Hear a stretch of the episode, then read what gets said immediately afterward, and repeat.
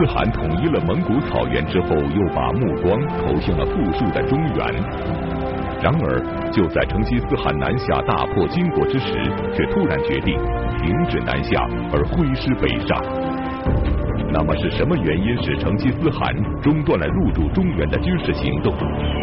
成吉思汗新的战略行为又是否能够取得成功呢？一代天骄成吉思汗，敬请收看第二十四集《心头大患》。上一讲啊，我们讲这个成吉思汗出师伐金，势如破竹，大破金国。结果呢，在这个金国灭亡在即的关头，这个成吉思汗率领军队的主力啊，回蒙古草原去了，留下了这个木华黎经略中原汉地。为什么成吉思汗会走呢？其中有一个重要原因呢，是这个时候成吉思汗打听到了自己的死敌蔑尔乞人最后残部的下落啊。我们说这个成吉思汗呐，他是扫平了草原上的各部，才得以呢完成草原的统一。汪古部呢就主动就归降了，那就就投降了成吉思汗。像这个塔塔尔人呢，在这个。成吉思汗统一蒙古草原的过程当中，可以讲基本上就被诶消灭干净了。剩下的像蔑尔乞、乃蛮、克烈这些部落都有残余，他们呢纠合在一起，躲到这个蒙古帝国的边缘地带，这个积聚力量，准备呢东山再起。我们讲这个乃蛮部的首领，除了这个太阳汗之外，嗯，还有他的这个弟弟，这个不玉鲁黑汗。这个时候，太阳汗早已经败亡了嘛？那这个太阳汗的这个儿子屈出律逃走了，但是这个不玉鲁黑汗呢，他这个部落的实力还很完整，而且这个被成吉思汗打败的，像那个蔑尔乞人，包括这太阳汗的儿子屈出律，就都投奔到了不玉鲁黑汗那儿。所以，成吉思汗下一步啊，就是要消灭这个乃蛮人和这个蔑尔乞人的残余啊，把他们一网打尽。所以，在这个公元一二零六年，也就是成吉思汗继汗位的当年啊，蒙古大军呢就逼近了呃乃蛮蔑尔乞人残部的驻地，叫沙河水啊，就是今天蒙古的科布多河上游啊这个地带。当时的这个乃蛮和蔑尔乞人的残部正在此地游猎，对于即将发生的危险一无所知啊。他们认为这个呃成吉思汗。刚刚这个建国啊，怎么着他也得庆祝庆祝吧，是吧？他还得他大宴文武，大封群臣，是吧？这都需要时间，所以等他想起我们来的时候啊，就得过一阵子。所以咱们现在呢，正好秣马厉兵，休养生息，准备着这个这个将来给成吉思汗添添恶心去。没想到这个成吉思汗动作这么快，这边这个庆典刚一结束，马上就派兵来打他们。这个蒙古骑兵啊，突然袭击，乃蛮人猝不及防啊，一下就被歼灭了。不遇鲁黑汗呢就被擒杀了。因为这个，毕竟这不遇鲁黑汗是头一次遭到成吉思汗的打击嘛，那所以他没想到这个成吉思汗用兵如神，这个进军速度这么快啊，然后这个这个下手这么狠。屈突律和这个蔑尔乞人的首领托托再次。脱逃，那尤其这个蔑尔乞人啊，那都在成吉思汗手里逃了多少回了，有着丰富的逃跑经验，跑到这个耶尔第什河流域，就是今天额尔齐斯河畔啊，惊魂未定，刚刚这个驻扎下来想喘口气儿，成吉思汗的大军跟踪就到了啊，所以只好翻身再战，一场激战下来。蔑尔乞人的首领托托身中乱箭而死啊！狼狈中啊，他的儿子们来不及带走他的遗体啊，就只能砍他的头带走了。然后他的儿子狼狈逃窜，就逃到了一处地势险要、山高林密的地带，就蛰伏了下来。而且这个乃蛮的太子屈出律也没有抓到啊，这个屈出律呢就逃奔到了新疆啊，后来投奔了西辽。成吉思汗一直在不间断的打听他们的消息，他们一躲就躲了十年。成吉思汗终于打听到他们在哪儿了，但是那个地方啊，离开这个蒙古老营啊很远啊，山高林密，中间要经过高山，道路崎岖，很不好去。虽然聂尔启的残部躲在了遥远的深山密林中，但是成吉思汗却非常清楚地认识到，要想入主中原，得先铲除后患。公元一二一六年，已经攻克金中都的成吉思汗决定派兵去彻底消灭蔑尔乞人的残部。但是此去路途险恶，成吉思汗的麾下有哪位将军愿意领命前往呢？大将速不台慨然请行啊！大汗，您把这个任务交给我吧，我愿意为大汗剿灭这最后的仇敌。成吉思汗非常高兴，拍着这个速不台的肩膀说：“这个英勇的速不台啊啊！我感谢你主动请命。可恶的叛逆的托托的儿子们啊，他们逃跑了，他们像狡猾的狐狸一样逃跑了。说如果他们要生出翅膀，变成鸟飞到天上的话。”英勇的速不台啊！我希望你像一只俊杰的海东青一样捉住他们。如果他们要变成个土拨鼠，钻到地底下去呢？我英勇的速不台，我希望你就变成一把铁锹啊，把他们都挖出来。如果他们要变成鱼，跑到河里去呢？我英勇的速不台。我希望你变成渔网，把他们都捞上来，啊，就跟那个孙悟空跟二郎神斗法似的，是吧？他变成什么，你就变成他的克星，一定要把他给我弄死，啊！速不台说没没问题，大汗放心。因为成吉思汗还不放心啊，还接着嘱咐速不台说：“你这一去呀，这个山高路险啊，你一定要爱惜马力，要节省给养啊，因为咱们这个不可能大军出动啊，大军一出动的话呢。”这个托托的儿子具有丰富的逃跑经验啊，回头他们又跑了，咱又扑空了。所以你这次去呢，这个就有点像现在的特种部队似的啊，你是直捣贼巢啊，那个要要以擒获这个匪首为唯一的目的。说这个英勇的速不台啊，我之所以派你登山涉险这么远的路去消灭这个聂尔启，是因为这个聂尔启啊，真的是我的大仇。我小时候，他就欺负我，那这聂尔启人欺负我，把我围在这个布尔罕山上，差点没把我活活的饿死。所以现在，哪怕上天入地，哪怕他逃到天涯海角，英勇的速不台，你一定要把他们通通抓住，一举消灭。你虽然远去去打这个聂尔乞人，但是呢，你就像在我的眼前。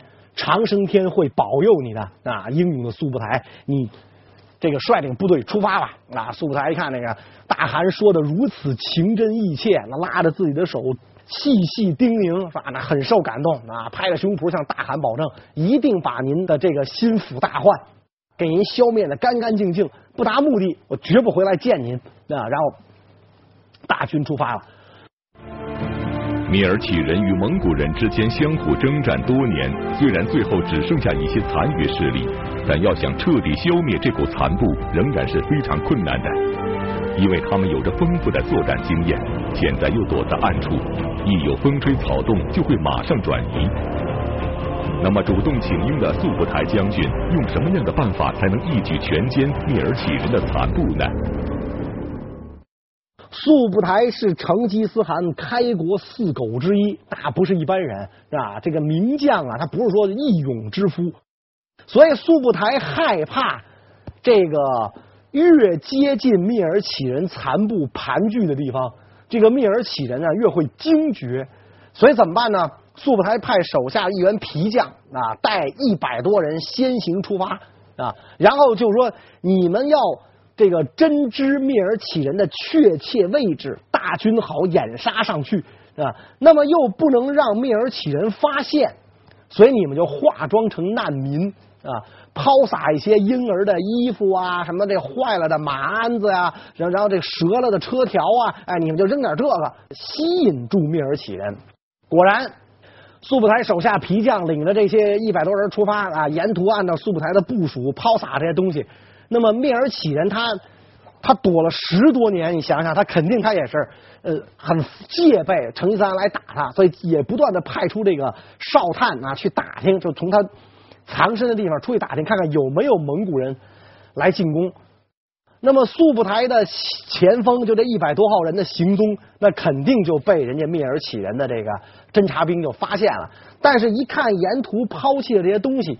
这帮人回去之后就报告给这个聂尔乞人的首领，就托托的这些儿子们啊，说放心啊，呃，最近没有蒙古兵要来的迹象，只有一帮难民过来。那么这个聂尔乞人的首领呢，就掉以轻心了啊，既然是难民嘛，那说明成吉思汗统治的不怎么样，说不定这些难民也也是跟成吉思汗有仇的部落呢，所以他们就没拿这个当回事儿。那这样的话，在这个前锋部队的掩护下，速不台的大军就突然出现在灭而起人残部面前，一战而胜啊！那这仗打的毫无悬念嘛，是吧？一边是百战雄师，一边是这个这釜底游鱼，就被蒙古大军杀剩下逃出来的这种人，你想他能打得过速不台大军吗？所以一场激战下来，托托的这几个大儿子全部被拿获啊！这个速不台根据成吉思汗的嘱咐，啊，不必送回蒙古老营，就地砍头，咔咔咔的全给砍了。结果这个托托呢，有一个小儿子被俘啊，这个小儿子叫蔑尔干。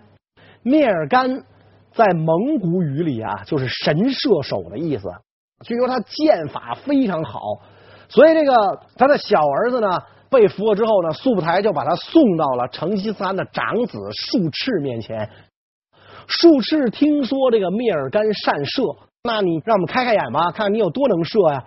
于是呢，就在这个呃前边呢立了个箭靶子，让这个蔑尔干射箭给大家看。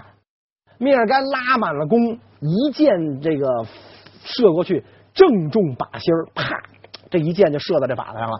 接着第二箭就把第一箭的这个箭羽劈开，把第一箭分成两半。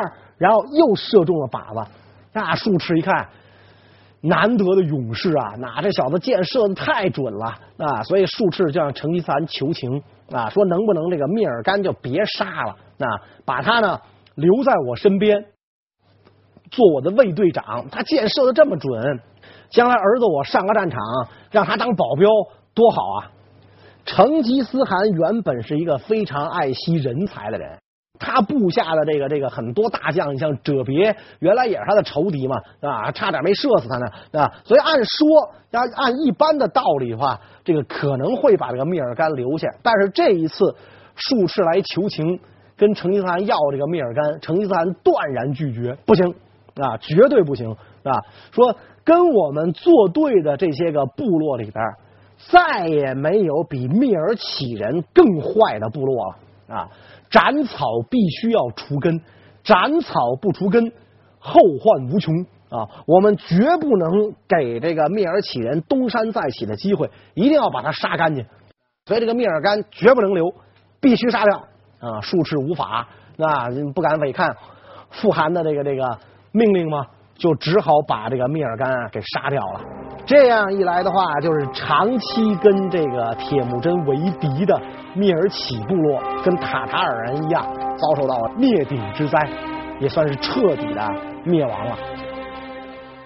蔑尔乞人彻底灭亡，那么成吉思汗念念不忘的呢，就是乃蛮的残部驱除率。早期蒙古草原六雄并立，成吉思汗逐一击败其他五个部落，统一了蒙古。但蔑尔乞人与乃蛮人的残余力量一直是成吉思汗的心头大患。现在蔑尔乞人的残部被彻底消灭了，那么乃蛮人的残部现在又在什么地方呢？我们讲过，当年这个野尔第十河一战呢，屈突律跑了，逃到了今天的新疆。然后从今天的这个新疆呢，东游西晃啊，因为他这个也找不着吃的，那部下纷纷离散，他就没办法，就来到了西辽的境内。这个时候的西辽立国已经将近八十年了，地位呢传到了西辽的昏庸无能的末帝耶律直鲁古的手里。直鲁古这个人呢，听信妇人之言，这个昏庸无能，所以屈突律穷促来投，就来投奔这个直鲁古。屈出律呢，率人来到这个巴拉沙滚城外。屈出一想，我不能这么贸然进去。谁知道这西辽皇帝他到底是个什么心思啊？这个古尔汗他什么心思？万一我进去之后，那他为了这个这个结好成吉思汗，抓着我咔嚓一刀把我宰了怎么办呢？于是这屈出律啊，就让自己的部下冒充自己啊，反正那个。古尔汗也没见过我啊，就让自己的部下你冒充我进去。屈出律本人呢，就装成一个马夫，跟门口等着。哎，然后屈出律的部下就进去了。也不知道怎么那么巧，正好西辽的公主出门，就是这个直鲁古的女儿出门。一出城门就看到这个屈出律盘腿跟地上坐着，结果这个西辽的公主啊，一眼就看上这屈出律了，芳心暗许，所以马上就跟那个守门的士兵就说：“啊，说这样的人为什么让他坐在地上呢？快带他进去见父王。”屈出律一看没危险了，就表明了自己的身份啊，我不是马夫，我是乃蛮的王子屈出律啊。说刚才进去那哥们儿他是马夫，直鲁古呢一看屈出律小伙子一表人才。也十分喜欢，而且这公主又说：“我看上他了，父王啊，非他不嫁。”三天以后，俩人就成婚了，等于这个屈出律就做了西辽的乘龙快婿，啊，做了直鲁古的女婿。因此，这个这个呃，屈出律呢，现在就在这个西辽啊，就逐步的站稳了脚跟，势力就越来越大。那势力一大，这家伙野心就大了，那就恩将仇报啊，忘恩负义了。你就没想想，你穷粟来投的时候，人家对你这么好，结果现在呢，这个他就觊觎西辽的王位。如果要是我拥有了西辽的疆土，那我还能借西辽的势力找成吉思汗报仇。所以他就整天琢磨呢，我怎么把我岳父给做了？那我自己当这西辽皇帝。哎，正想瞌睡呢，有人送枕头来了，谁呢？这个西辽的蜀国花剌子模国的国王摸科莫，摸科莫就派人来跟这个屈出律联络啊，能不能里应外合，咱们给西辽一家伙啊？因为这个摸科莫呀，他不愿意做这个西辽的属国了啊，他不甘心这个从属于西辽，他想摆脱西辽属国的地位啊，因此呢，他要跟他要打西辽，打西辽，他要想找个内应，一打听。屈出律的野心在西辽国是司马昭之心，路人皆知了，所以他就找到屈出律啊，能不能咱俩合伙共同对付这个西辽这皇帝直鲁古？哎，屈出律一拍大腿，招啊，是吧？来，跟那个摸科莫一拍即合，屈出律就来找这个直鲁古啊，他就跟直鲁古说，他说这个这个岳父啊，我们乃蛮人啊，现在散居在各地。说：“如果您能放我出去的话，我登高一呼，乃蛮人毕竟纷纷响应啊，能够形成一股很大的力量。然后我带着这些人来这个来投奔您，帮助您呢，这个看家护院、开疆拓土。说您放心，只要您活在这个世上啊，您就是我的亲爸爸。”啊，您就是我最亲的亲人，我发誓，我永远效忠于您。昏庸的直鲁古啊，就信以为真啊，再加上自个儿的闺女这从旁作保，放心，我夫君绝对不是那种忘恩负义的人啊。所以这个直鲁古信以为真啊，还送给这个屈出律很多礼物啊，让你你你得拿东西去去招人去，招兵买马你有粮草嘛。啊，这个屈出律就像开弓放出去的箭一样，一吹就没影了。果然，他走到各地，登高一呼，乃蛮的残众就纷纷汇聚到了幼主身边，看到了复国的希望啊，就全来了。屈出律还收买了西辽的不少官兵，所以屈出律的势力越来越大。势力一大，就变了脸了，就对自己的岳父直鲁古发动了猛烈进攻。直鲁古这个时候才如梦初醒，感情养了一只狼崽子，于是这个直鲁古赶紧就发兵抵抗屈出律。直鲁古跟屈出律在这个巴剌沙滚城外啊打了个不亦乐乎的时候，花剌子模跟着动手了。花剌子模率领大军也来进攻这个西辽。这个西辽大军全军覆没，西辽的大将塔阳谷被俘，所以这个花剌子模大军也就长驱直入，直抵西辽境内。西辽人心浮动，特别是巴剌沙滚的守军，一听说这个摩科莫跟屈出律两个人合兵来攻巴拉沙滚，守军一哄而散啊！别抵抗了，抵抗下去啊，也是死路一条。因此啊。咱们趁早撤吧。咱别费这个劲了。轰的一下，这大军就跑了。大军一跑，剩下耶律直鲁古孤家寡人一个，所以这巴勒沙滚就被攻破了。巴勒沙滚城破之后，屈出律就带人就冲进了王宫，然后呢，这个大家伙张弓搭箭，握握着明晃晃的刀剑冲进来啊！屈出律拦阻住众人，哎，别动手，指着这个直鲁古说：“这是我岳父啊！你你们瞎了眼了，这是我岳父，你们不认得吗？啊！所以谁也不要伤害他。”啊，于是众人咵退后一步。直鲁古这个时候啊，吓得是瑟瑟发抖，赶忙表示啊，说有有话好好说啊，咱咱好商量。只要你不杀我，是吧？这王位我传给你。哎，屈出律说：“岳父，您想哪儿去了？是吧？你把我当成什么人了？我哪能是为这王位来的？”说：“你放心，你王位我绝对不要。”直鲁古一听就纳了闷了：“你既然不是冲我的王位来的。”那你这是要干嘛呀？是吧？你你杀我干什么呀？就是你你干嘛叛乱呢？是吧？你这什么意思？屈出律说：“岳父，您真的是误会了啊！我这不叫叛乱，是吧？我这叫什么呢？因为国中的长老们啊，觉得您太老，觉得您老糊涂了，觉得您呐不能事事啊，你你干不了事儿了，所以呢，他们希望我出来啊辅佐您。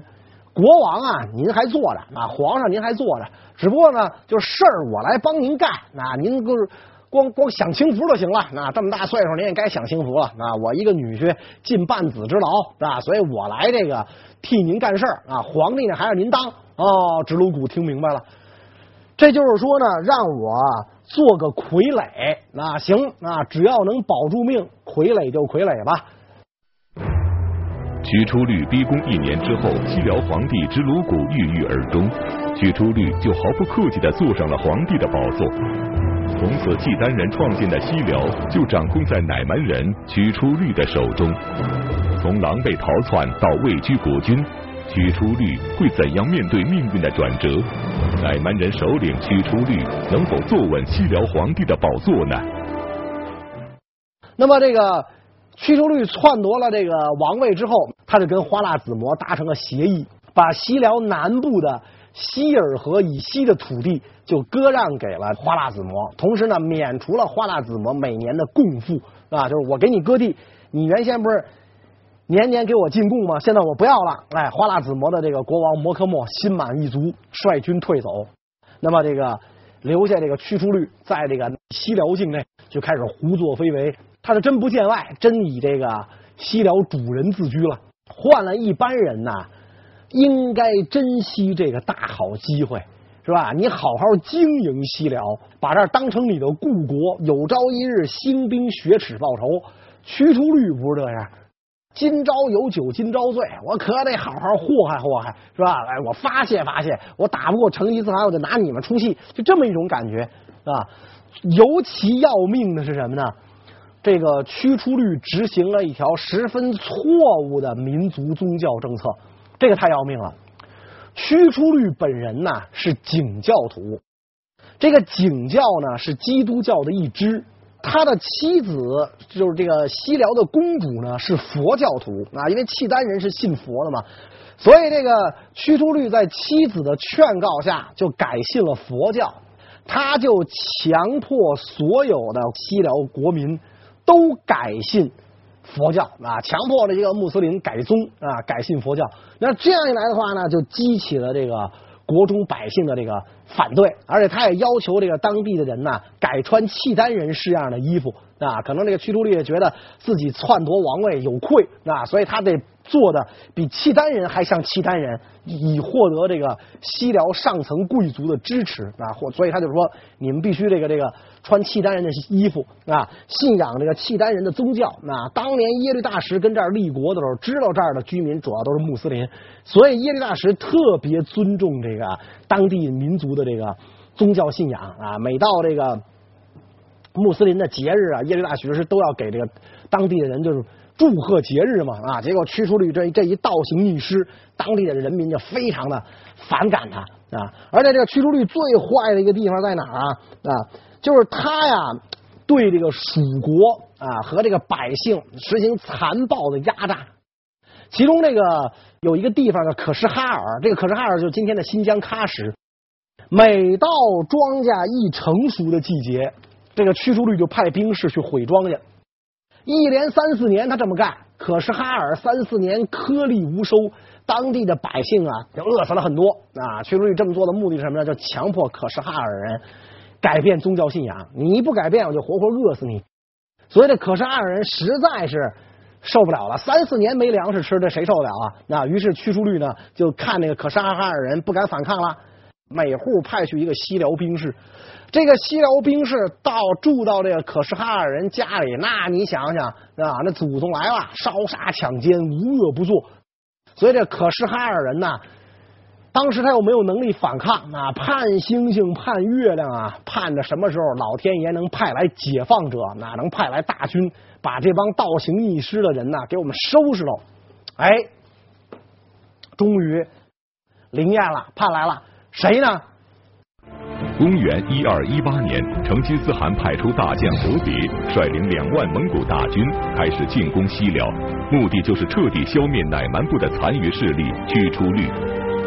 但是此时蒙古大军所要对付的已经不是一个逃亡的部落首领，而是一位西辽的皇帝。那么大将哲别将采用什么样的计策铲除驱出律呢？哲别大军一进西辽。就宣布，每个人都可以有自己的宗教信仰啊！大汗的军队保护每一种信仰，你是景教徒、佛教徒还是穆斯林，都保护。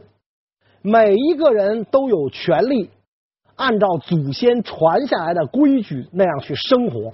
所以你们当地的穆斯林不用梳契丹人的发饰，不用穿契丹人的衣服。那你想，这老百姓能不拥护？蒙古大军吗，所以蒙古大军所到之处，百姓单食壶浆以迎王师，对吧？就就跟迎接这个人民子弟兵迎接解放军那种感觉似的。当时驱出率正在可什哈尔，可什哈尔人呢恨他恨的简直就是食其肉寝其皮，这才能解恨啊！所以。这屈出律一看蒙古大军来了，立刻就跑了啊，上马就跑了。他一跑，他留在这个可什哈尔人家中的这些个西辽兵士，立刻就被杀了个干干净净，对吧？然后这个屈出律根本就不敢跟蒙古军作战啊，他知道蒙古军的战斗力，知道哲别的英明，所以他就是一口气跑啊。什么时候到了安全地方驻脚才行？跑到了哪儿呢？跑到一个叫巴达哈商的地方。这个巴达哈商就到了今天阿富汗了，啊，逃到这个地方了。哲别的蒙古大军就一直追到了巴达哈商，结果这屈出律逃到深山里边，啊，也是这个道路崎岖，蒙古人呢不熟悉路径，攻不进去啊。哲别就这个找当地的猎户啊，就跟那个些当地的猎户讲啊，说如果你们攻进深山里，把屈出律干掉。屈出律随身携带的金银财宝甚多，全都归你们所有。那这些猎人一听特别高兴，因为如果这个蒙古大军要是这个擒斩了屈出律的话，那这些个缴获品就归蒙古人了。那所以猎人一听有金银财宝可拿，这屈出律谁知道他算是哪儿？他他哪儿的呀？是吧？大家一窝蜂的争相的。驱除率就不是驱除率了，那驱除率就变成了一堆金元宝了。那驱除率脖子上顶的就是金子，就是珍珍珠，就是珊瑚。所以这帮猎人冲进去啊，三下五除二就把驱除率的脑袋就送到哲别面前了。哲别果然履行诺言，驱除率带的所有的金珠宝贝都归你们。然后大军班师啊，把驱除率的首级献给成吉思汗。驱除率一死。等于原来的西辽国土就也并入到了蒙古汗国之内，这样一来呢，这个大蒙古汗国啊，就跟当时中亚的这个穆斯林大国花剌子模接壤了。跟花剌子模一接壤啊，结果呢，没想到引发了两国之间一场旷日持久的战争。这是怎么回事呢？关于这个问题呢，我们下一讲再讲。谢谢大家。